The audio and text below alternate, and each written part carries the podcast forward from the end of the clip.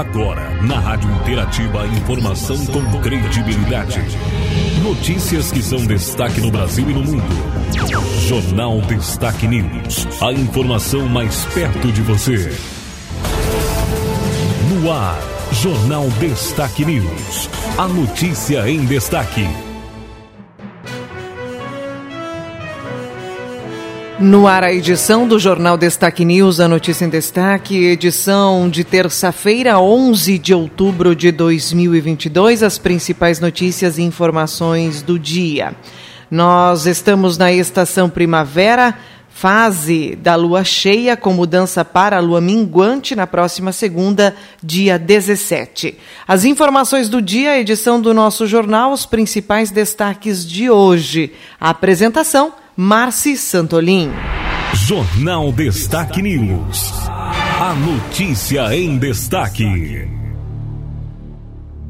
Trazendo os nossos destaques de hoje, as informações, nós temos destaques gerais, falaremos de eleições, falaremos de economia, temos destaques locais também no nosso jornal de hoje, temos informações, previsão do tempo e esporte em destaque na edição do Jornal Destaque News, o jornal com credibilidade. A informação com credibilidade no Jornal Destaque News. A primeira informação de hoje é sobre as eleições, pesquisa IPEC traz a resultado então da nova apuração para então as eleições deste ano para o cargo de presidente da República, intenção de votos. O ex-presidente Luiz Inácio Lula da Do PT, apresenta 51% das intenções de voto no segundo turno e o presidente e candidato à reeleição, Jair Bolsonaro, do PL, reúne 42%. Os números são apresentados por pesquisa IPEC,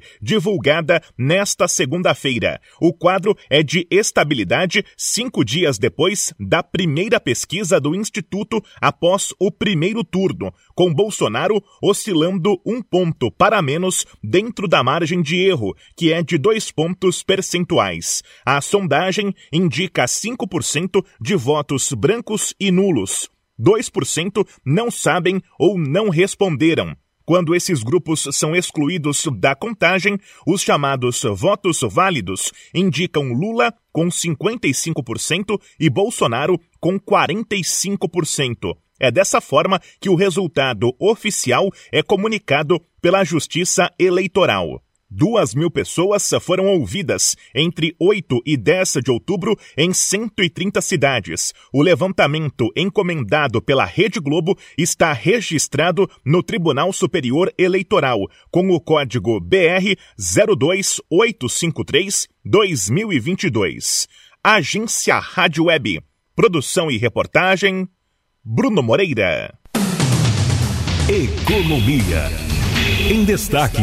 Vamos com as informações agora sobre economia. Endividamento chega a 80% das famílias e bate o terceiro recorde seguido. 79,3% das famílias brasileiras estão endividadas. É o que aponta o mais recente levantamento da Confederação Nacional do Comércio de Bens, Serviços e Turismo, divulgado nesta segunda-feira. É o terceiro aumento consecutivo em 2022, mas se comparado ao mês de agosto, houve uma desaceleração e é o menor desde abril deste ano.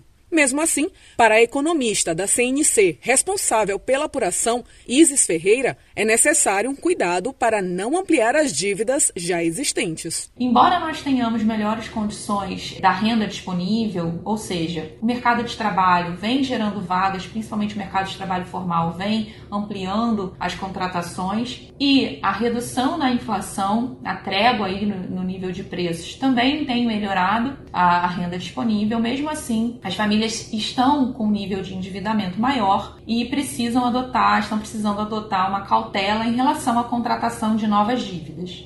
O levantamento mostra ainda que 80,3% das famílias que têm renda de até 10 salários mínimos estão endividadas. É o maior patamar já registrado desde que a pesquisa teve início em 2010 e a primeira vez com a taxa acima dos 80%.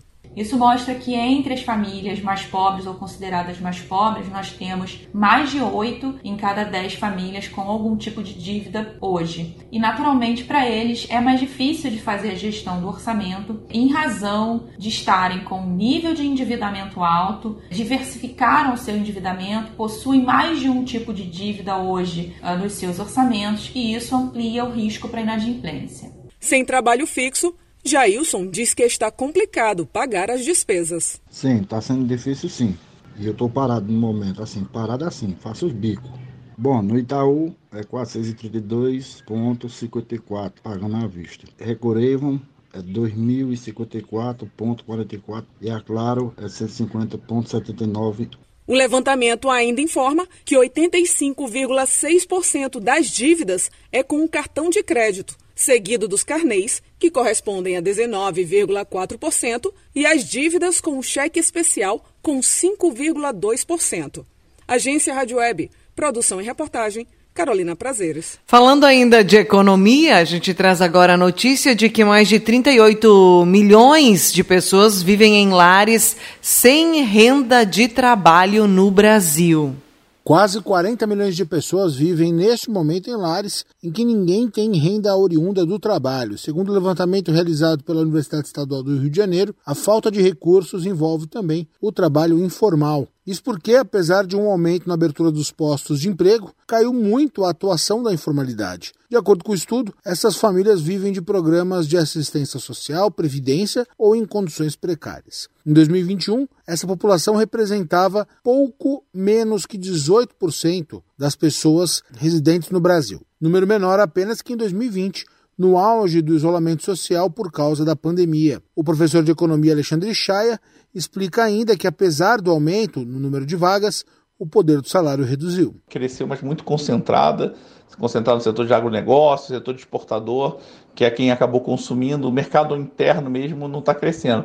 Tanto que você consegue ver o Brasil crescendo, mas o, a produção industrial se mantendo mais ou menos estável. O, um setor que talvez deva voltar a crescer do ponto de vista de emprego formal pós-eleição, e aí todos os dois candidatos estão falando, é a parte de construção civil, né, que eles querem retomar, porque isso tem um, um fator gerador de emprego grande, mas para o setor industrial, que são salários maiores, é, não, tá, não tem nenhuma expectativa de grande mudança. Na opinião do professor Alexandre Chay, a situação do emprego pode alavancar após o período eleitoral, mas o salário pode permanecer estagnado. A tendência na pós-eleição é com a inflação estabilizando aí na faixa de 4,5%, 5%, e a economia em si voltando a se espalhar né, de forma mais irradiada por todos os setores, é você ter uma melhora é, da massa de renda. A continuação do emprego formal vai acontecer, mas a massa de renda como um todo, a renda real do trabalhador, é, ela não cresce. O economista entende que os postulantes à presidência da República têm planos diferentes para valorizar o salário, mas deixa um pouco claro para a população. Agência Rádio Web, produção e reportagem, Norberto Notário. A informação com credibilidade no Jornal Destaque News. Vamos às informações para você. Nossos destaques hoje ainda. Novos bombardeios danificam infraestrutura e deixam parte de cidade ucraniana sem luz. Ataques atingiram região de Lviv. Deslizamento de terra na Venezuela deixa mortos e desaparecidos. No Brasil, a Petrobras anuncia redução de 5% no preço do gás natural. Os novos valores serão atualizados em 1 de novembro. Brasil comunica 26 mortes e 4.600 novos casos de Covid-19. Candidato ao segundo turno não poderá ser preso a partir de sábado.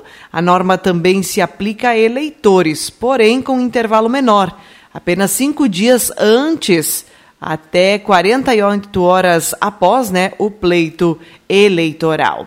Certidão de quitação eleitoral volta a ser emitida. O documento pode ser obtido no portal do TSE ou no aplicativo e-título. Polícia investiga caso de bebê com o braço quebrado após voltar da escola em Nonoai. A Polícia Civil de Nonoai investiga o caso de um bebê de um ano e cinco meses que teria voltado da escola com o braço quebrado. A ocorrência foi registrada na última sexta pelo pai do menino, que suspeitou da lesão ao dar banho no filho depois de recebê-lo do transporte escolar. A Prefeitura de Nonoai abriu uma sindicância nesta segunda para investigar o caso. Ninguém foi ouvido até o momento. A escola e o transporte escolar não possuem câmeras de monitoramento. Segundo o delegado, o caso é tratado como suspeita de lesão corporal. A polícia solicitou o prontuário médico do menino e vai pedir análise do documento pela perícia. Testemunhas devem ser ouvidas a partir de hoje, entre elas a diretora da escola e o motorista do transporte escolar. O relato do pai do menino afirma uh, que deixou a criança e o irmão gêmeo em uma escola municipal de educação infantil por volta das 7h30 da sexta-feira. As crianças voltaram para casa por volta das 17 horas com o transporte escolar promovido pelo município. O pai e uma cuidadora buscaram os meninos e, ao tentar dar banho neles, perceberam que um dos gêmeos estava sentindo dor no braço. O bebê foi levado para o hospital comunitário, onde constatou-se fratura. Um exame de raio-x mostrou a lesão. Após o atendimento, o menino foi encaminhado ao Hospital da Criança em Chapecó, 44 quilômetros de Nonoai, e depois transferido para o Hospital Regional do Oeste, também em Chapecó. O bebê foi liberado no sábado, depois de que a fratura foi reduzido e colocado gesso no braço. O pai do menino ainda levou o caso ao Ministério Público. A Promotoria de Justiça de Nonoai, ele disse ter conversado com funcionários da escola e do transporte. Os primeiros não teriam dado informações sobre o ocorrido, enquanto o motorista teria relatado ao pai que pegou o menino chorando na creche. Informações para você, destaques de hoje na edição do jornal. Você pode acessar para mais informações www.destaquenews.com. A informação com credibilidade no Jornal Destaque News. Trazendo mais informações na edição do nosso jornal, nós vamos dando sequência ao Jornal Destaque News, agora com as informações locais. Duas reportagens especiais fazem parte aqui da nossa edição. A primeira delas fala sobre a visita do Instituto Federal do Rio Grande do Sul, que esteve em Machadinho, para apresentação de cursos e também processo seletivo. Na sequência, informação local é sobre a primeira jornadinha literária realizada, então, aqui no nosso município. Destaques locais. Reportagem especial. Reportagem especial. Na última quinta-feira, professores e colaboradores do Instituto Federal do Rio Grande do Sul, campus Erechim, estiveram no município de Machadinho visitando a escola Castro Alves, a fim de apresentar aos alunos os cursos e modalidades de ensino disponíveis pela instituição. Neste momento, em entrevista, nós vamos conversar com o diretor de ensino do Instituto do campus de Erechim, Demian Boaroli, que destaca qual é o papel do Instituto e o processo seletivo que está aberto, trazendo oportunidades. Bem-vindo à nossa entrevista. É uma satisfação a gente estar aqui na região podendo divulgar o nosso processo seletivo o Instituto Federal do Rio Grande do Sul está presente em mais 17 cidades aqui do Rio Grande do Sul, né, e Erechim é uma delas, então a gente faz esse processo de divulgação, a gente busca, né, ir em todos os municípios da nossa região, não só em Erechim, né, para que todos os nossos alunos, tanto de ensino médio como de ensino fundamental, possam ter a oportunidade de usufruir do nosso ensino público gratuito e de qualidade, que é a marca do Instituto Federal. Em, hoje de manhã estivemos aí no Colégio Castro Alves, né, a convite da professora Jusenei, e viemos fazer a divulgação desse nosso processo seletivo de verão. Então, assim, a gente tem né, desde cursos de ensino médio até pós-graduação. Então, agora nesse processo de verão, nós temos vagas abertas para cursos de médio integrado, que é o aluno que sai do fundamental e pode fazer o ensino médio com uma formação técnica em conjunto. Então, nós temos o curso de mecatrônica, o curso de informática e o curso de design gráfico que vamos ter oferta agora. Esse curso aqui com, com prova né, de seleção. O processo abre agora, abriu agora no dia 3 e vai até o dia 24 de outubro é, exclusivamente pelo nosso site do processo seletivo. Também temos cursos de pós-médio, que são aqueles cursos que a, o aluno precisa ter o ensino médio, né? Mas não é um curso superior, que é o nosso curso de finanças, o curso de logística, de mecânica e o modelagem do vestuário. E também agora no nosso processo seletivo temos também os nossos cursos de graduação. Nós temos o bacharel em administração, temos o nosso curso de bacharel em engenharia de alimentos, bacharel em engenharia mecânica tecnologia em design de moda e tecnologia de marketing. Demian, o processo seletivo está em andamento com as matrículas abertas e nos explique então quais são as datas, prazos e o procedimento assim, do dia 3 ao dia 24, reforçando né, o processo de inscrições. Então, no dia 25, né, a gente tem o pagamento da taxa de inscrição. É a única coisa que as pessoas vão pagar é a taxa de inscrição. Então, é muito importante que as pessoas saibam que para você ter a sua inscrição efetivada, né, é importante que seja feito o pagamento da taxa. E a taxa varia de 20 a 60 reais né, é um custo né, bastante pequeno para você fazer um curso aí de de formação na área tanto de graduação como médio integrado. Após esse processo, nós vamos ter a homologação das inscrições.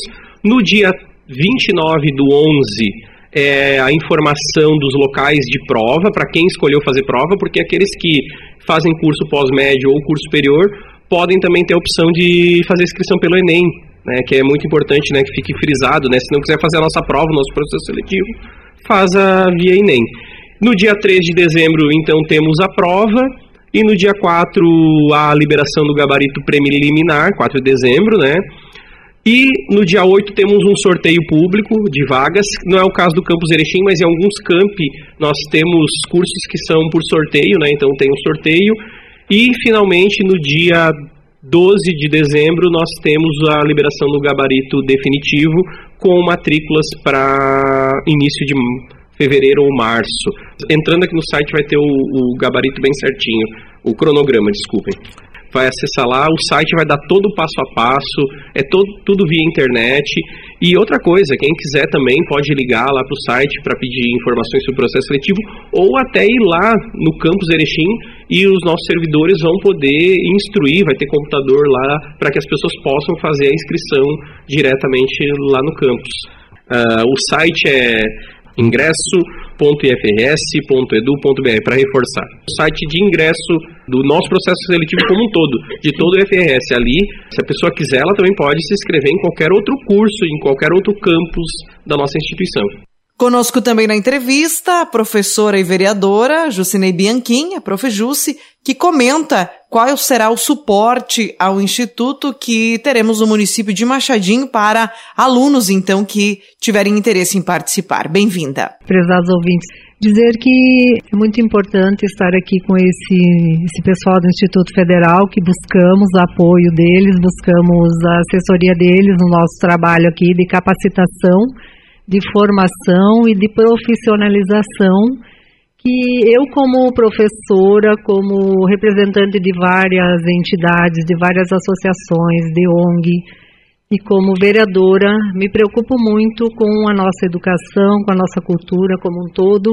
E essa capacitação, então, vai preparar esses alunos todos, vai preparar essa juventude toda e todos os demais interessados que estão fora da escola vamos estão interessados nessa capacitação, nessa profissionalização e se, prepar, se preparar para o mercado de trabalho que tanto precisamos aqui, precisamos em qualquer município se precisa disso pela importância do desenvolvimento do nosso município. Então, a educação, na verdade, é a base de tudo e essa capacitação e profissionalização nós temos que buscar. É claro que muita gente busca aqui em Machadinho, muitos estudantes, muitos alunos, muitas pessoas fora da escola buscam, porém é tudo caro, tudo muito caro para pagar, tem que pagar cursos técnicos, tem que pagar graduação, tem que pagar, pagar pós-graduação, tem que pagar tudo. E como sabemos, as dificuldades são tantas, são muitas. Então eu sempre tive essa vontade de trazer para cá um Instituto Federal, uma Universidade Federal, para então passar aos nossos alunos, aos nossos adolescentes, aos nossos adultos, aos pais, a toda a comunidade uma, uma oportunidade, então, de estudar gratuitamente, de não pagar nada para estudar. Somente uma matrícula de até 60 reais é, eles cobram lá, então. E também nós temos quatro pessoas, aliás, três pessoas treinadas para trabalhar com esse pessoal que pretende, então, cursar estes estas faculdades, estes cursos, fazer estes cursos técnicos ou graduação online e não presencial, que será então feito aqui na escola. Nós temos uma sala de aula à disposição com tudo o que precisa para eles e essas três pessoas treinadas lá no Instituto Federal estarão à disposição. Nós vamos determinar os dias que elas estarão na escola para treinar para auxiliarem essas, esses estudantes que vão precisar de repente desse auxílio. E também nós temos o transporte gratuito no município. Já há 12 anos nós temos esse transporte público gratuito, que é um privilégio de Machadinho. Isso nós temos aí há 12 anos já, e é um privilégio dizer que é um dos únicos municípios do Rio Grande do Sul, um dos poucos municípios do Rio Grande do Sul, que tem transporte gratuito para a universidade. Então, é um privilégio e convido a todos a participarem, a se inscreverem, a se capacitarem, a se profissionalizarem, a se formarem, então, para o mercado de trabalho de Machadinho, nós estamos, então, necessitando bastante desse, dessa formação, capacitação, profissionalização para o nosso desenvolvimento do município. Muito obrigada. Obrigada, Prof. Jusce, pela participação. Também a gente deixa o espaço aqui para que você, Demian, finalize aqui a entrevista e deixe algo aí a acrescentar na nossa conversa. Muito obrigado pela oportunidade, obrigado à professora Juste que está aqui, que nos convidou e nos trouxe aqui. É importante que a comunidade saiba né, que nós temos essa, na nossa região esses cursos né, totalmente gratuitos que vão, como a professora ressaltou, ajudar no desenvolvimento econômico da região e também né, fazer com que essas pessoas possam ascender na sua carreira e ter ali né, uma vida próspera e com bastante conhecimento, que é o que a gente, é a nossa missão principal lá no Instituto Federal. Informações aqui na edição do nosso jornal, então. Agora nós temos mais um destaque local falando sobre a primeira jornadinha literária. Nestes dias 10 e 11 de outubro está sendo realizada em Machadinho a primeira jornadinha literária. E quem conversa com a gente falar já da abertura que aconteceu na manhã desta segunda-feira, o evento segue na terça-feira também, né? A secretária de Educação e Cultura do nosso município, professora Eveline, seja bem-vinda à nossa reportagem. É, apesar do tempo, né, chuvoso, mas com grande sucesso aí já no, no primeiro dia, já na abertura, né, prof? Bom dia, Silmar, bom dia aos ouvintes. Com certeza, hoje o tempo não quis colaborar muito, mas ainda bem que nós temos o nosso espaço da rua coberta, né? Que conseguiu abrigar aí todos os brinquedos infláveis para receber as nossas crianças, bem como o salão paroquial, que recebeu hoje todas as escolas municipais. Também recebemos a visita da, do Castro Alves, uma turma do Castro que veio aqui prestigiar os nossos artistas locais, né, das escolinhas de teatro do Aldeia, que são uh, alunos da rede municipal de ensino e que fazem parte então das oficinas de teatro. Recebemos também a escritora Gabi Salsicha, que fez a sua contação de histórias. Então nós temos livreiros que estão aqui expondo temos uma série de novidades aqui, convidamos toda a nossa comunidade para vir prestigiar. Tivemos hoje a presença de vários pais que vieram aqui acompanhar seus filhos e convidamos também a toda a nossa comunidade que vem aqui prestigiar, estar vendo assim um pouco de cultura, uh, um pouco de diversão, que está faltando bastante assim nos nossos dias, né? Passamos dois anos uh, praticamente fechados dentro de casa e agora com essa retomada dos eventos, a gente está podendo então se encontrar, se divertir e trazer cultura para nossa cidade. Pelo que deu para perceber também, prof, a, a questão da as exposição de livros que estão a, a, comercialização também, né? Talvez muitas pessoas que estão nos ouvindo gostam de ler e não têm oportunidade, talvez aqui na nossa cidade, de aquisição de livros. Essa é uma boa oportunidade, né? Com certeza uma variedade muito grande de livros, uma qualidade muito boa, sem falar que todas as nossas crianças da rede municipal vão receber um vale livros, né, uma, um presente de dia da criança, porque a gente quer sim estimular o hábito da leitura, estimular as nossas crianças para que elas também se tornem leitores. E, e a nossa comunidade, então, que quiser vir visitar, nós temos os livreiros aqui expondo livros de muita qualidade. Podem vir, que vocês com certeza vão gostar. Este evento foi uma junção aí de, do Dia da Criança, comemoração do Dia da Criança, mas também um incentivo à leitura, é isso?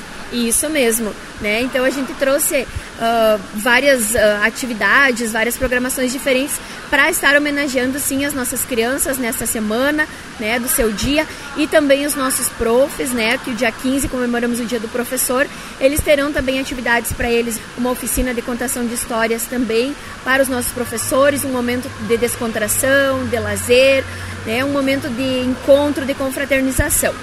Tá certo, professora. Muito obrigada aí pelas palavras. Obrigada a você, Silmar. Agradeço então a nossa mídia local pela presença, pelo apoio.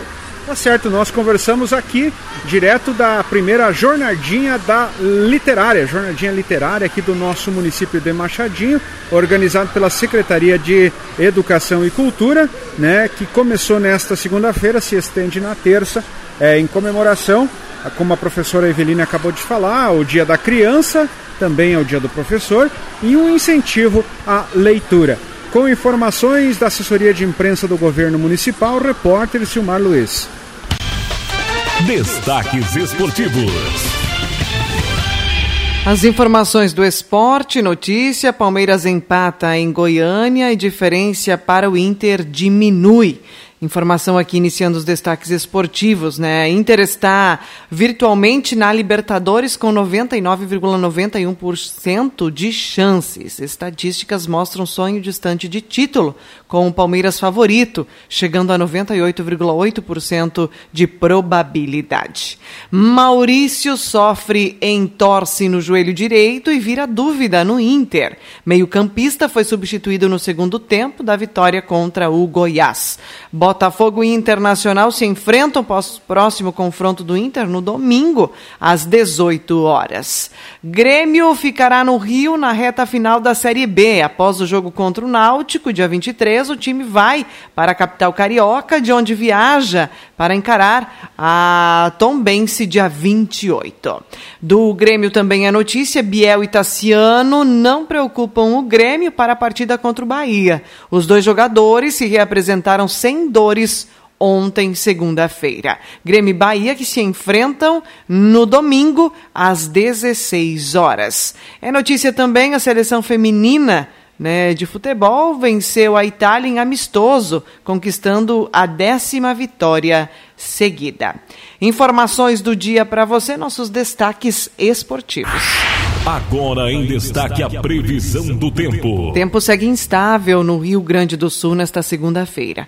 O tempo vai seguir com a nebulosidade nesta terça-feira. Muitas nuvens são previstas e chove na maior parte das regiões gaúchas. A instabilidade atua principalmente no norte, nordeste, leste e sul do estado, com chuva e garoa.